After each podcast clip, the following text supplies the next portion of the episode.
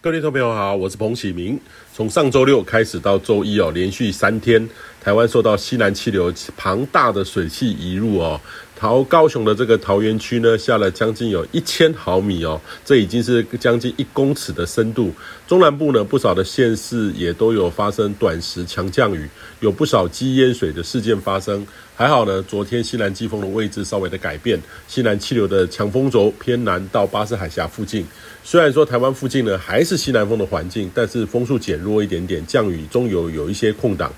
那这两天呢，台湾还是在这个西南季风的低压的范围以内，呃，大气还是不稳定。在西南风的环境风场之下，中南部的迎风面加上海陆风环流，还有整个低压不稳定的范围内。很容易有对流发展的这个机会，像这个昨天呢，在中部还有南部发展的对流包就是如此哦，很有可能再有这个强降雨的事件发生机会。那北部还有东半部，则是要留意午后雷阵雨的发展，还是有局部较大雨势发生的机会。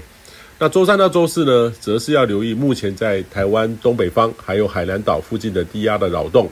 台湾东北方的低压可能有机会让北部的午后雷阵雨增强发展。海南岛附近的扰动呢，则是有可能会沿着西南季风往东北方，也就是往台湾附近会接近哦，有机会发展成为热带性低气压。那是否会发展成为台风、轻度台风，呃，或是就有在这两一两天的发展的动态？周四到周六这段期间，台湾可能又会受到这个系统的影响，中南部呢又会再度有显著的雨降雨哦。那其他各地呢都要留意这个不稳定的因素，可能会有较大雨势发生。